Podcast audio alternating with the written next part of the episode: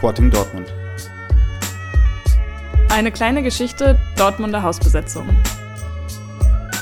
Teil 1 Das Erich-Dobert-Haus und die Auseinandersetzung um ein freies Jugendzentrum.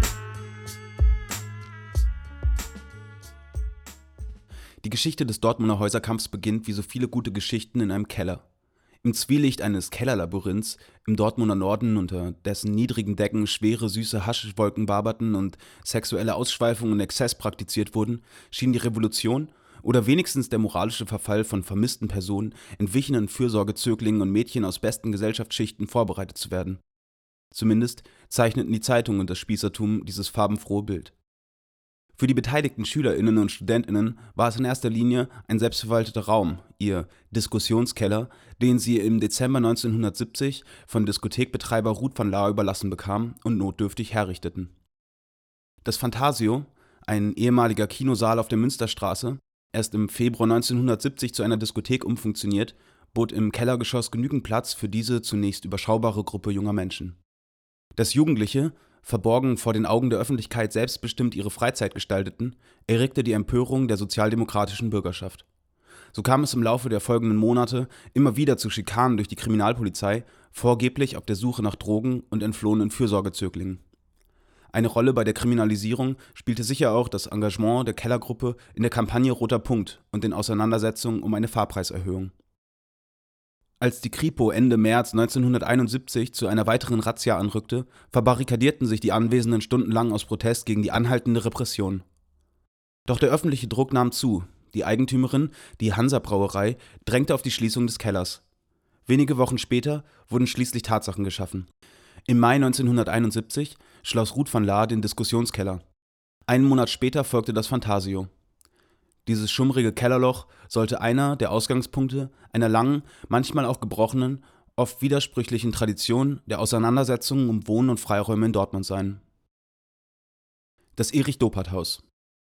Was wir damals verloren haben, werden wir jetzt erkämpfen und neu aufbauen. AKJZ-Zeitschrift Nummer 2, Oktober 1973 über den Fantasio-Keller. Im November 1972 bereiteten kritische JugendleiterInnen die Gründung eines Aktionskreis Jugendzentrum AKJZ vor, um einen selbstverwalteten Raum zu erkämpfen und eine Organisationsstruktur dafür aufzubauen.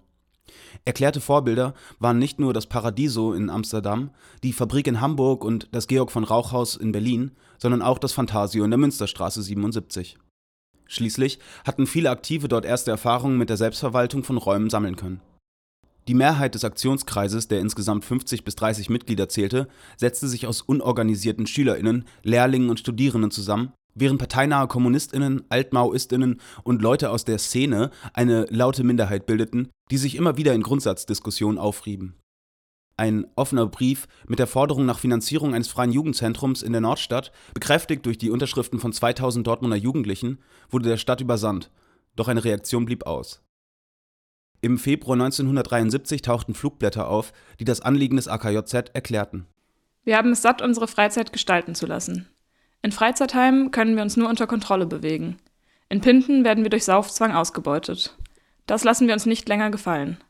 Zusammen sind wir in der Lage, etwas aufzubauen, was auch ohne Aufsicht und Ausbeutung funktioniert. Doch Kundgebungen, offene Briefe und eine Demonstration ließen die Stadtführung kalt. In der Hoffnung, eine Reaktion des Oberbürgermeisters zu provozieren, wollten die AktivistInnen ihr Anliegen schließlich direkt in das Rathaus tragen. Doch die Polizei besetzte kurzerhand das ganze Gebäude, verrammelte die Türen und sperrte 20 VertreterInnen des Aktionskreises aus. Im August erschien die erste Ausgabe der Zeitschrift für ein freies Jugendzentrum, in der sich mit den vergangenen Aktionen, aber auch mit der Jugendzentrumsbewegung in anderen Städten auseinandergesetzt wurde. In der zweiten Ausgabe wurde dann ein Artikel veröffentlicht, der die Besetzung eines leerstehenden Gebäudes gegenüber des berüchtigten St. Vinzensheims ins Gespräch brachte. Auch als Kritik an den unhaltbaren Zuständen in damaligen Jugendheimen, ein Thema, dem sich Ulrike Meinhoffs Fernsehfilm Bambule 1970, Regie Eberhard Itzenpilz, eindringlich widmete. Das Haus, was sie auserkoren hatten, sollte nach einem entflohenen Fürsorgezögling benannt werden, der auf der Flucht von dem Polizisten Wolf Diehl unweit des Vinzensheims hinterrücks erschossen worden war. Erich Doppert. Das Fazit des AKJZ fiel eindeutig aus. Der Mord an Erich war eine Koproduktion von Jugendamt und Polizei. In dieser Ausgabe wurde zudem für den 2.11.1973 ein Fest mit Live-Musik in der Jakobschenke angekündigt. Mehrere Flugblätter, unter anderem von der KPD, forderten in der Woche davor die sofortige Einrichtung eines selbstverwalteten Jugendzentrums und machten Stimmung für eine mögliche Hausbesetzung. Traditionell schien in Dortmund jemand ohne Partei oder Joint identitätslos. Als wir begriffen hatten, dass die Stadt überhaupt nicht auf uns reagieren wollte, beschlossen wir, uns ein Haus zu nehmen. Wir wollen alles. 1973. Am Abend des Fests machte sich nach dem Auftritt von zwei Livebands und diversen Erfahrungsberichten von BesetzerInnen aus anderen Städten allmählich eine nervöse Aufbruchsstimmung bereit. Gegen 21 Uhr zog eine entschlossene Demonstration mit mehreren hundert TeilnehmerInnen von der Jakobschenke los. Während sie Wir werden kämpfen, wir werden siegen, ein freies Jugendzentrum werden wir kriegen skandierten, liefen sie unbehelligt in die Nordstadt, umrundeten den Borsigplatz und bogen in die Österholzstraße ein. Dort machten sie ihre Ankündigung wahr. Innerhalb kurzer Zeit brachen einige, geschützt von der Masse, die Tür mit Äxten auf und besetzten die Österholzstraße 91. Die Nachbarschaft zeigte sich schnell solidarisch und unterstützte die Besetzung mit Essens-, Sach- und Geldspenden. Auch an der ersten Vollversammlung im frisch besetzten Haus gegen 23 Uhr beteiligten sich viele Menschen aus dem Viertel und beschlossen einstimmig, das Haus Erich-Dobert-Haus zu taufen. Doch nicht alle teilten den Enthusiasmus in der proletarisch und migrantisch geprägten Nachbarschaft. Die aufgeschreckten Schwestern des St. Vinzensheim riefen die Polizei zu Hilfe, die mit acht Streifenwagen anrückte, allerdings nicht eingriff, da sie sich mit einer Masse von AnwohnerInnen konfrontiert sah, die der Besetzung wohlwollend gesinnt war. Die etwa 60 BesetzerInnen nutzten die Zeit, um sich auf eine mögliche Räumung vorzubereiten, aber auch, um das heruntergekommene Haus, dessen Treppe zum Teil herausgerissen worden war, notdürftig herzurichten. In der Erwartung, die Polizei würde bald versuchen, das Haus zu räumen, entflammten Auseinandersetzungen zwischen den BesetzerInnen über die Gewaltfrage. Der Konsens des Aktionskreises, nur passiven Widerstand gegen die Polizei zu leisten, weil sie sich der militärischen Auseinandersetzung in dieser Phase nicht gewachsen sahen, wurde von den BesetzerInnen aus dem Umfeld der KPD-ML nicht akzeptiert. Diese drängten auf eine militante Verteidigung des Hauses, ähnlich wie die BesetzerInnen in der Eckhoffstraße 39 in Hamburg im Frühjahr 1973. Daraufhin zogen sich die Pazifisten in die oberen Stockwerke zurück, während die KPD-ML die Tür bewachte. Auch ein Melderinnensystem wurde eingerichtet, um eventuelle Polizeibewegungen zu beobachten. Der nächste Morgen brachte keine unangenehmen Überraschungen mit sich. Und die BesetzerInnen konnten ungestört die Sanierungsarbeiten am Haus fortführen und das Gespräch mit der Nachbarschaft, aber auch mit der Belegschaft des nahen Höschwerkes suchen. In einem Interview in der Schulkampf berichteten ehemalige BesetzerInnen von den Begegnungen. Die Kollegen von dem Höschwerk, mit denen wir am nächsten Morgen vor dem Tor sprachen, fanden unsere Initiative ganz ausgezeichnet. Sie machten uns Mut und meinten, wir sollten die Ohren steif halten. Jetzt kommen auch regelmäßig Arbeiter aus der Gegend, die ja meistens bei Hösch sind, und erzählen uns, wieso die Stimmung in den Kneipen ist.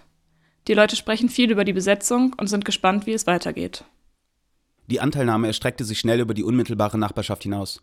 Neben Solidaritätserklärungen der Roten Garde, der Falken, der Jusos und der Roten Hilfe erklärte sich eine Schulklasse des Helmholtz-Gymnasiums geschlossen bereit dazu, täglich Unterstützung zu leisten. Das führte dazu, dass die zumeist proletarisch geprägten BesetzerInnen mit den OberschülerInnen aus der Mittelschicht konfrontiert waren. Eine Auseinandersetzung, die als wichtig und gewinnbringend betrachtet wurde. Die BesetzerInnen schätzten die Unterstützung der AnwohnerInnen und versuchten, eine Solidaritätsfront in der Nordstadt zu etablieren. Währenddessen wurde in verschiedenen Arbeitsgruppen die Renovierung vorangetrieben, um das Haus schnell wieder nutzbar zu machen. Es wurden Räume für die Kinderbetreuung oder zur Moped-Reparatur geschaffen. In anderen wiederum wurden Zeitungen und Flugblätter produziert oder die Bundeswehr und die Wehrpflicht kritisch diskutiert. Auch ein rund um die Uhr geöffnetes Informationsbüro für die Nachbarschaft wurde eingerichtet, von wo aus die Öffentlichkeitsarbeit koordiniert werden konnte. Während die Toiletten, die Beheizung oder die fehlende Treppe in den ersten Stock Probleme waren, die von den AktivistInnen gelöst werden konnten, verfügte die Besetzung in ihrer ganzen Dauer nie über Strom oder fließendes Wasser. Eine Flugblattaktion bei der Stadtratssitzung, die neben Strom und Wasser auch die Anerkennung als freies Jugendzentrum und eine Unterstützung von jährlich 100.000 D-Mark forderte, wurde von der Polizei mit einem rücksichtslosen Knüppeleinsatz beendet. Oberbürgermeister Samtlebe tat Versuche der delegierten BesetzerInnen, ihr Anliegen zu schildern, mit den Worten: hier ist nicht der Platz, um darüber zu diskutieren, ab. Andere RatsvertreterInnen verhöhnten die Delegation. Die öffentliche Wahrnehmung der Besetzung war durchaus differenziert und fiel teilweise auch jenseits eines linken Milieus positiv aus. Während die Ruhrnachrichten und die Westfälische Allgemeine Zeitung herablassende Hetzartikel schrieben, fanden sich wohlwollende Reportagen und Berichte in der Westfälischen Rundschau, die sich mit dem Anliegen der BesetzerInnen auseinandersetzten. In den ersten drei Tagen konnten bei der Renovierung große Fortschritte erzielt werden, so dass eine allgemeine Hochstimmung die Besetzung erfasste. Die Militanten im Eller hatten sich zurückgezogen, da eine unmittelbare Räumung unwahrscheinlich wirkte. Die Solidarität der Nachbarschaft war ungebrochen und vor allem die Kinder aus dem Viertel waren begeistert von dem besetzten Haus. Ein emsiges Treiben entwickelte sich in der Österholzstraße in den kommenden Tagen. Nach drei Tagen sah man die ersten lachenden Gesichter. Einige Räume waren eingerichtet. Wir konnten feiern. Wir hatten Propan-Gasheizungen besorgt und aus der Nachbarschaft sechs Öfen und viele Teppiche bekommen. Wir teilten die Nacht-, Früh- und Spätschicht ein, die im Informationsbüro Fragebögen annehmen, Unterschriften sammeln, Auskunft geben und etwas organisieren sollten. Jeder war mal dran. Doch nachdem der Eigentümer des Gebäudes, der St. Vinzenz e.V., eine Woche lang den Dingen ihren Lauf gelassen hatte, wurde schließlich am Freitag, dem 9.11., der Strafantrag gestellt. Mit einem Ultimatum an die BesetzerInnen, das Haus bis 15 Uhr zu räumen. Begründet wurde die Maßnahme unter anderem damit, dass der reibungslose Betrieb des St. Vinzenzheims nicht mehr gewährleistet werden könnte. Doch die angedrohte Räumung mobilisierte sympathisierende AnwohnerInnen, die sich vor dem Erich-Dopert-Haus versammelten und gegen die geplante Polizeiaktion protestierten. Die Räumung blieb zunächst aus. Die Polizei hielt sich, konfrontiert mit der breiten Solidarität der Nachbarschaft, weitestgehend zurück. Doch die trügerische Ruhe, die das Wochenende bestimmte, endete Montagmorgen am 12.11. abrupt. Eine Hundertschaft der Polizei, begleitet durch eine Hundestaffel, rückte um kurz nach 11 Uhr an und verhaftete unter dem Protest der AnwohnerInnen neun Jugendliche, die sich zu dem Zeitpunkt im Haus aufhielten. Doch damit nicht genug. Um eine Wiederbesetzung zu verhindern, wurde das Haus kurzerhand zugemauert. Angeblich eine Dortmunder Erfindung. Die Empörung war groß, so dass sich wenige Stunden später eine Spontandemonstration mit 600 bis 800 TeilnehmerInnen formierte und durch die Innenstadt in die Nordstadt zog. Wir zogen mit Parolen wie Bullen raus aus dem Dopert-Haus in die Richtung des geräumten Hauses. Die Bullen hatten die Straßen abgesperrt und erwarteten uns. Doch etwa 200 Meter vor der Sperre stand eine leerstehende Villa und wieder jemand mit einer Axt. Dieses Haus war schöner als das erste Erich-Dopert-Haus. Entgegen der eigentlichen Strategie des AKJZ, eine Neubesetzung sorgfältig vorzubereiten, besetzten Teile der Demonstration relativ spontan wenige hundert Meter von dem geräumten Erich-Dopert-Haus die Borsigstraße 67. Ein halbherziger Versuch der Polizei, die Besetzung zu verhindern, konnte zurückgeschlagen werden. Doch als sie gegen 22 Uhr erneut anrückten, hatte sich ein Großteil der schützenden Menge zerstreut und die anschließende Räumung, bei der elf BesetzerInnen verhaftet wurden, verlief weitestgehend reibungslos. Der Polizeieinsatz ist die Bankrotterklärung der Jugendpolitik in dieser Stadt. Flugblatt des AKJZ, 13.11.1973. Doch der AKJZ wollte sich trotz des gescheiterten zweiten Versuchs noch nicht geschlagen geben. War das Plenum des Aktionskreises vor der Besetzung noch bei 15 bis 30 Personen, kamen am Tag nach der Räumung 250 Jugendliche zusammen und berieten das weitere Vorgehen. Schnell entschlossen sich die ehemaligen BesetzerInnen und ihre SympathisantInnen, eine regionale Solidaritätsdemonstration für den 17.11. anzumelden und Initiativen aus dem Umland einzuladen. Diese Entwicklung beunruhigte die Stadtgesellschaft, erwartete man doch eine weitere unsägliche Hausbesetzung, würde diesen Chaoten erlaubt werden, zu demonstrieren. Und so erging am Vortag der Demonstration der Verbotserlass, da eine Gefährdung der öffentlichen Ordnung nicht ausgeschlossen werden könne. Am Morgen der Demonstration zeichnete sich ab, dass die Polizei ernst machen würde. Rund um den Borsigplatz wurden acht leerstehende Häuser von Polizisten bewacht, um eine Besetzung zu verhindern. In der Innenstadt wurden sechs Hundertschaften zusammengezogen, um die unübersichtliche Situation unter Kontrolle zu behalten. Doch sie konnten nicht verhindern, dass hunderte Jugendliche immer wieder Demonstrationszüge formierten. Mit Transparenten die unter Jacken oder in Rucksäcken versteckt waren und in Windeseile entrollt wurden, sollten die BürgerInnen über die Anliegen der ehemaligen BesetzerInnen aufgeklärt werden. Unter den harten Kern der DemonstrantInnen hatten sich unzählige Zivilbeamte gemischt, die versuchten, die Proteste im Keim zu ersticken. Brennpunkt waren neben dem unteren Westen-Hellweg und der Brückstraße der Alte Markt und die Freitreppe vor dem Hauptbahnhof. Aufgrund von Beobachtungen der Zivilbeamten wurden jeweils besonders aktive Demonstranten in blitzschnellem Zugriff herausgepickt. Watz, 19.11.1973. Weder die beiden Besetzungen noch der chaotische Demonstrationssamstag konnten die Stadt zu einer ernsthaften Reaktion verleiten. Delegierte des AKJZ sprachen bei dem Dortmunder Jugendwohlfahrtsausschuss vor, doch dieser hielt die Errichtung eines freien Jugendzentrums für undurchführbar. Auch eine Diskussionsveranstaltung bei der unter anderem der Jugendamtsleiter Kurt Köster teilnahm, die von Ulrich Bösebeck als Vertreter der Falken mit einer Grundsatzrede unter donnerndem Applaus eröffnet wurde, brachte wenig Bewegung in das Anliegen der ehemaligen BesetzerInnen. Eine moderne Jugendarbeit kann nur eine antikapitalistische sein.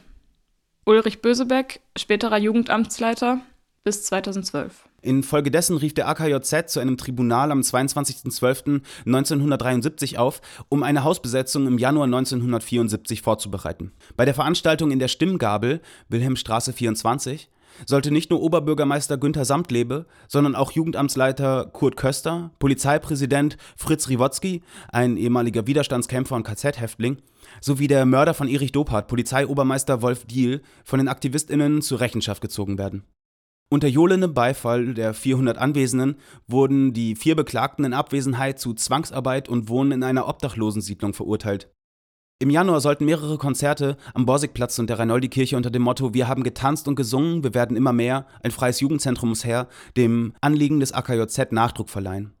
Doch interne Grabenkämpfe lähmten die Vorbereitungen. Die Veranstaltung am 12.01.1974 an der Reinoldi-Kirche wurde von Zivilbeamten intensiv beobachtet, während eine Einsatzhundertschaft für alle Eventualitäten bereitstand. Im Rahmen des Konzerts hängten AktivistInnen symbolische Pappfiguren an Pfählen auf, die die Namen Samtlebe und Köster trugen. Rat und Verwaltung sind nicht gewillt, mit einem dauernd wechselnden Kreis von Jugendlichen zu verhandeln, der den Vertretern der Gemeinde vorwiegend mit Beschimpfungen, Drohungen und Rechtsbrüchen begegnet. Erklärung des Rates der Stadt Dortmund, 14.01.1974. Mit Spontis, Kreideaktionen und weiteren Konzerten versuchte der AKJZ die Dynamik des Kampfes um ein freies Jugendzentrum aufrechtzuerhalten. Doch letztlich trugen im Sommer 1974 verschiedene Faktoren zum Zusammenbruch des AKJZ bei. Der ausbleibende Erfolg sowie die Gerichtsverfahren aufgrund der Besetzung waren ausschlaggebend für die Stagnation der Aktivitäten des Aktionskreises. Allerdings waren die politischen Differenzen der verschiedenen Lager innerhalb der Gruppe vermutlich entscheidender. Der Konflikt zwischen kommunistischen Gruppierungen, die den Kampf um ein Jugendzentrum als stellvertretend für die widerständige Auseinandersetzung mit dem Kapitalismus ansahen, und den parteilosen Spontis, die eine Vereinnahmung durch kommunistische Parteien und eine Bevormundung der aktiven Jugendlichen kritisierten, wurde in verschiedenen Publikationen öffentlich ausgetragen. Zum Jubiläum der ersten Besetzung wurde vom kommunistischen Flügel des AKJZ noch eine Fete veranstaltet, um die Perspektiven des Kampfes auszuloten. Doch diese Veranstaltung blieb vorerst folgenlos und bis ins Jahr 1975 setzten sich die Gerichtsprozesse gegen die BesetzerInnen fort